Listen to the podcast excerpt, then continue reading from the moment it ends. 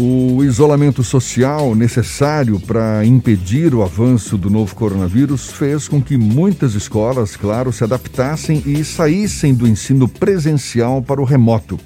Famílias mudaram a rotina, pensando em dar suporte ao aprendizado, enquanto gestores públicos analisam a possível retomada das aulas presenciais. Mas olha só, pesquisa Datafolha realizada no final de junho revela que 76% das pessoas ouvidas não concordam com a reabertura das escolas enquanto houver pandemia. E as famílias têm autonomia para decidir o formato de educação dos filhos? A gente fala mais sobre o assunto conversando agora com o advogado especializado em direito educacional Célio Miller, nosso convidado aqui no Issa Bahia. Seja bem-vindo. Bom dia, Célio. Muito bom dia, Jefferson. Muito bom dia, Fernando. Muito bom dia, pessoal da Tarde FM. Agradeço pelo convite. Vamos conversar um pouquinho sobre esta situação do ensino brasileiro. Estou à disposição de vocês. Muito obrigado por aceitar o nosso convite também. Célio, por mais que seja uma decisão que parte do poder público, essa autorização para a reabertura ou não das escolas durante a pandemia, como é que as famílias podem exercer o poder de interferir nessa decisão, levando em conta a segurança de seus filhos? Bom, vamos considerar que as famílias têm um poder muito maior até do que o poder público e do que as escolas. Nós estamos falando um instrumento jurídico chamado poder familiar, que ao mesmo tempo é o direito e a obrigação de representar o interesse das crianças e dos adolescentes. Isso está previsto no Estatuto da Criança e do Adolescente, está previsto no Código Civil, né? como os menores de 18 anos é, é, não têm a capacidade plena, são os pais que tomam as decisões por eles, os seus representantes legais, como um todo.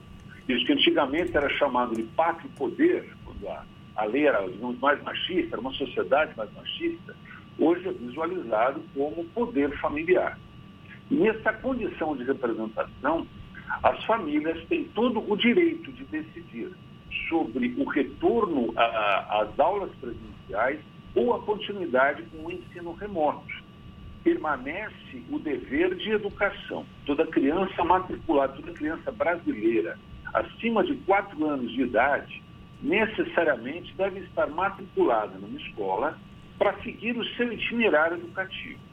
As circunstâncias atuais da pandemia, especialmente da calamidade pública de, declarada de maneira federal e estadual, têm impedido a presença física das crianças nas escolas, mas a educação tem sido, eh, tem dado continuidade pelo meio remoto. No momento em que as escolas têm permissão de reabertura, cabe às famílias decidir se elas concordam com esse retorno presencial ou se elas pretendem a continuidade do ensino remoto até que termine a calamidade pública. Como é que esse é, direito das famílias pode ser exercido na prática? Desculpa, eu não entendi sua pergunta. Como que esse direito das famílias pode ser exercido na prática? Bom, do ponto de vista prático, é a opção, a opção manifestada pela escola, como você comentou aí, números do Datafolha, em outros veículos de imprensa também, foram publicadas pesquisas e é muito grande o volume de famílias e de forma bastante compreensiva eh, não querem que os filhos retornem aos bancos escolares enquanto durar a pandemia. Eh, por trás disso tudo, nós temos o decreto de calamidade pública, que é o reconhecimento por parte do poder público de que não há condições. É como se fosse uma lei marcial estabelecida, que mudam a, a, as regras. Né? A criança precisa estar matriculada, inegavelmente. Ela tem que ter a continuidade do ensino de uma maneira ou de outra. Por isso que se está falando no sistema híbrido. Por um lado, nós temos famílias que não querem que o filho retorne, com receio eh, de que se contamine pela Covid-19, também há milhares de outras famílias que necessitam desse retorno. Que as crianças precisam voltar à escola a fim de que eles possam trabalhar. Muitas mães já perderam o emprego, muitas mães não estão mais em condição de ficar com os filhos em casa, além da perda educativa. Também é real eh, a, a, situação psicológica das crianças depois de tanto tempo de isolamento. Né? É, educação não é apenas é, inglês, matemática, português. Nós precisamos da sociabilidade, da necessidade da convivência. É, é claro, sem aglomeração, né, dentro de todos os protocolos, mas o, o retorno às aulas presenciais ele acaba sendo necessário também como um incentivo à educação das crianças. Mas o direito das famílias de optar é o que a gente defende, que ele deve ser preservado com base no poder familiar, que é o que está descrito na lei. Célio, há uma impossibilidade das aulas retornarem, pelo menos temporariamente. Boa parte das, das administrações públicas no Brasil tem indicado a manutenção da suspensão das aulas presenciais por mais tempo. Há esse modelo híbrido com educação à distância, mas aí é um, entra um debate, um processo que vem sendo timidamente discutido, que é o projeto do homeschooling. É possível que as famílias judicializem ações contra o Estado brasileiro como um todo para tentar permitir que o ano de 2020 seja concluído no modelo de educação em casa? Lá, as pessoas têm confundido um pouco alguns termos. O chamado homeschooling indica uma criança que é educada inteiramente pelos pais sem vínculo com uma escola.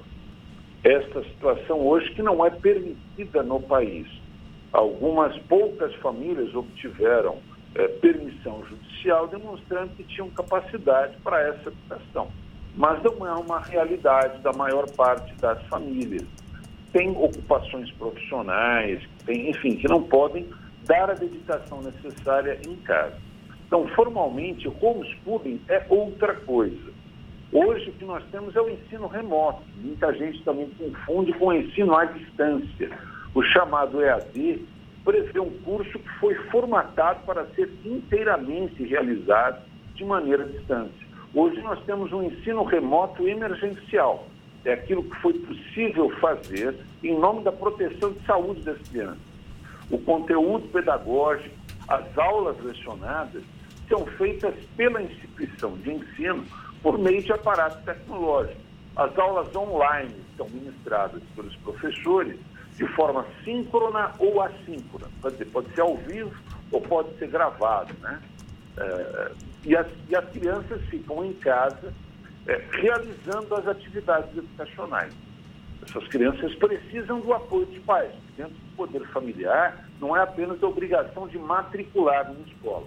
Os pais precisam dar o apoio necessário, incentivar os estudos dos filhos e principalmente acompanhar. Quanto mais baixa a faixa etária, maior a necessidade que a criança tem desse apoio dos pais.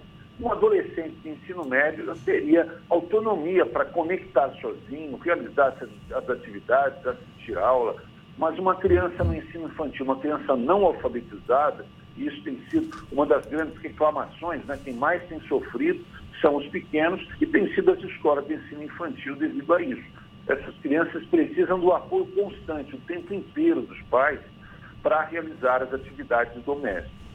Então, tirar da ideia de homeschooling, é, os pais têm o direito de ficar com os filhos em casa, mas a necessidade de mantê-los matriculados na instituição de ensino e dar continuidade no itinerário pedagógico, mesmo com essas atividades online, ela permanece na lei. Pode ser judicializado? Pode. As famílias, qualquer cidadão brasileiro tem o direito de levar os seus pedidos ao Poder Judiciário. Mas o que a gente vê, de acordo com as regras educacionais atuais, é a necessidade da criança continuar no itinerário educativo, foi formatado de acordo com a LDB e com a BNCC, a Base Nacional Comum Curricular.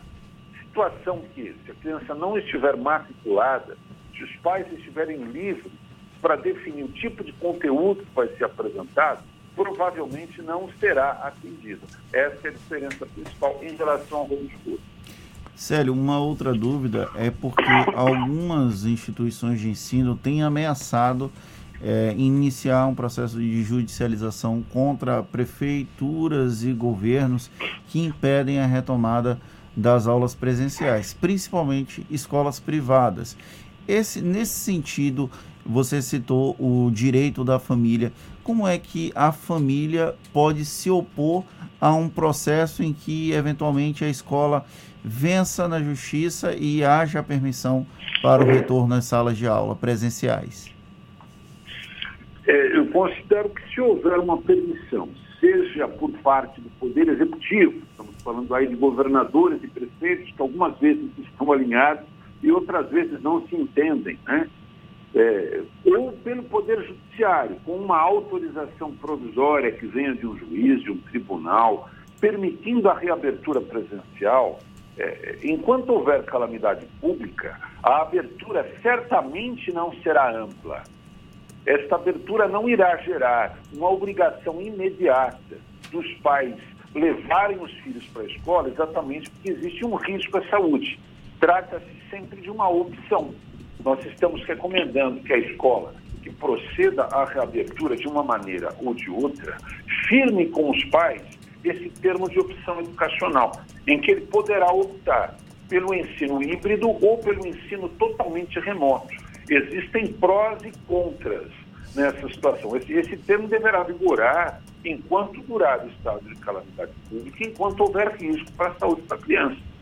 Embora exista obrigação inicial dos pais de levar os filhos para a escola, essa obrigação se flexibiliza no momento em que existe o risco na circulação na rua, no, no risco no transporte público, mesmo no risco dentro da escola. Se a escola não observar os protocolos de saúde, se não tiver aí as condições sanitárias suficientes, é claro que existe um risco de contaminação. Né? O isolamento social é a principal recomendação dos protocolos sanitários, a partir até de regras da OMS. No... É, então, os pais precisam ter o direito, se eles não se sentirem à vontade, de continuar com a criança em casa no ensino remoto. Por outro lado, a escola precisa continuar ministrando esta modalidade de ensino junto com o presencial para atender o público que necessita do retorno às aulas. Eu entendo que precisa ser contemplado é, é, é, esses dois públicos, esses dois interesses distintos. E, e, a judicialização, ela certamente não será contra os pais. O que a gente percebe, eu percebo isso aqui em São Paulo, né? O, o governador do estado autorizou um retorno em setembro e o prefeito da capital não autorizou. Isso gerou um mal-estar, porque muitas famílias gostariam desse retorno. E também muitas famílias, não pretendendo o retorno, é, é, para elas não fez diferença, vão continuar com o trabalho remoto. É, eu, queria que a, o, o público entendesse que as escolas não são o vilão, o vilão da história muito menos as famílias. Né? O vilão da história é o coronavírus. A gente precisa se adaptar a essa realidade como tem ocorrido nos últimos meses. Só que depois de cinco meses de isolamento, cinco meses longe dos bancos escolares, é claro que existe um esgotamento, é claro que existe um desgaste no interesse educacional dos pequenos uma necessidade de uma mudança de parâmetros. Isso precisa ser uh, adequado, precisa haver um entendimento entre as escolas e as famílias para ver como será dada essa continuidade. Esse retorno gradativo não será de uma maneira, de uma vez só, todo mundo tem que voltar ao mesmo tempo. Eu insisto que as famílias precisam ter um direito de opção. Nós estamos entrevistando o advogado especializado em direito educacional, Célio Mila, e aí agora eu vou inverter um pouco a pergunta. Retomando as aulas presenciais, vai ser necessário o uso de protocolos de segurança protocolos sanitários para evitar novas ondas de contaminação, pelo menos enquanto não houver a vacina. E existem muitas pessoas que negam a existência da pandemia do novo coronavírus, os riscos por conta da Covid-19. Em caso do retorno às salas de aula e uma criança ou um adolescente se recusar a cumprir os protocolos de segurança, os protocolos sanitários, é possível haver algum tipo de sanção a essa criança ou a essa família? A função educativa ela é bastante ampla, né? Nesse aspecto da sociabilidade, é, por mais que existam pessoas refratárias ao uso de máscaras, ao uso dos novos hábitos, né? o chamado novo normal, não é isso? É, é, nós temos aí o aspecto disciplinar. Dentro de uma escola existem regras que precisam ser cumpridas. E não tenha a menor dúvida de que os protocolos sanitários passarão a serem regras também obrigatórias no âmbito educacional. Uma vez descumprida tal atitude, da mesma maneira como uma criança rebelde, uma criança desobediente, recebe as suas sanções disciplinares, também nesse formato, as escolas poderão, e se, se houver é, é, é, reação, houver continuidade desse cumprimento, você está citando aí o exemplo de um aluno que se recusa a usar máscara. É perfeitamente possível que ele esteja afastado dos demais. Nós estamos falando numa questão de risco de saúde pública. Existe uma justificativa para o gestor educacional agir dessa maneira.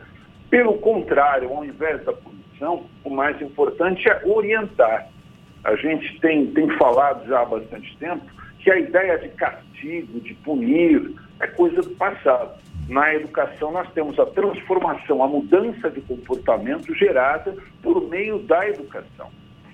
A criança ou adolescente que tem um hábito não saudável precisa ter esse hábito, esse comportamento corrigido, inicialmente com orientação. Se houver recorrência desse hábito e ele acarretar risco perante os colegas, que esse é o exemplo que foi falado, certamente pode ser colocado uma sanção disciplinar e ele ser afastado da convivência até que corrija esse ato.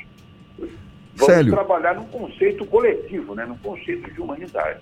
Célio, na semana passada, o presidente Jair Bolsonaro sancionou a lei que uhum. estabelece normas educacionais excepcionais a serem adotadas uhum. agora em 2020. E uma delas dispensa as escolas e as universidades do cumprimento do mínimo de 200 dias letivos anuais previsto, previstos em lei, a, a Lei de Diretrizes e Bases da Educação do Brasil.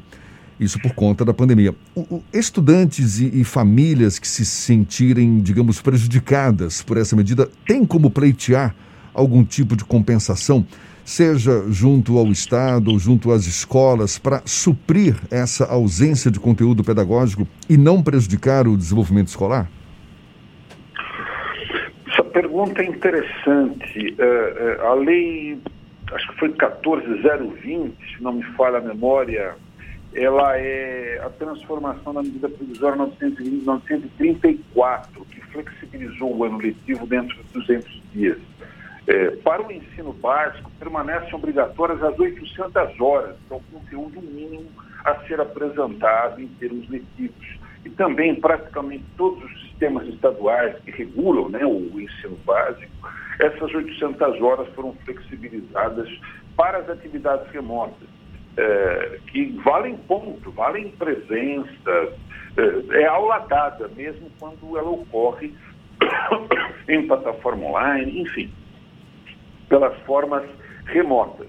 Essa flexibilização dos 200 dias simplesmente vai adequar o calendário para que não haja a necessidade de reposição de aulas dentro do ano de 2020, é, é, ultrapassando férias, talvez entrando no próximo ano letivo, coisa que não, não seria impossível. Tem muitos secretários da educação falando a respeito. Mas flexibiliza a possibilidade de não haver reposição física das aulas que foram apresentadas de maneira online.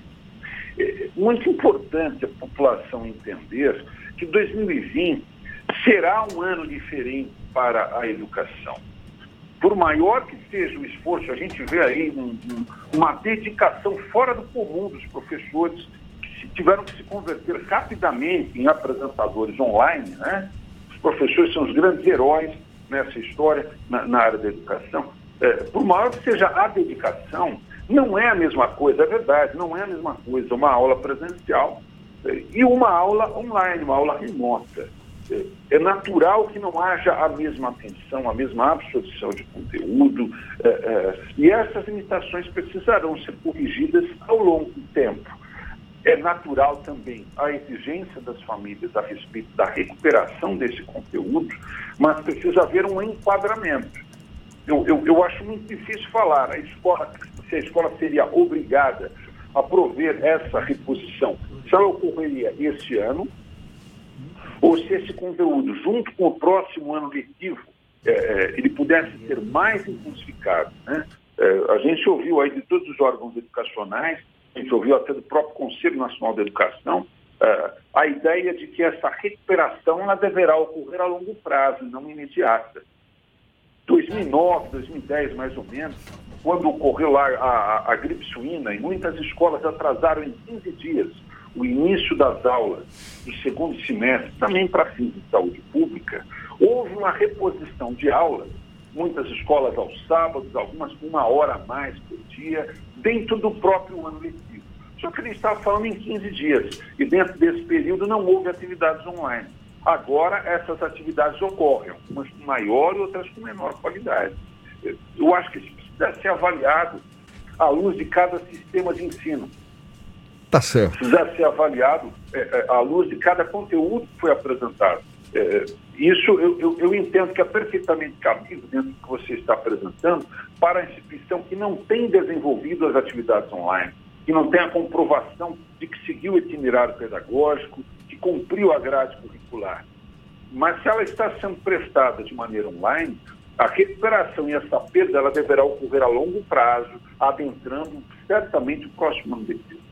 Tá certo. Célio Miller, advogado especializado em direito educacional, conversando conosco sobre essas dúvidas que rondam a educação ao longo deste ano de 2020. Certamente vai pegar também o ano de 2021. Muito obrigado pela sua participação, pelos seus esclarecimentos.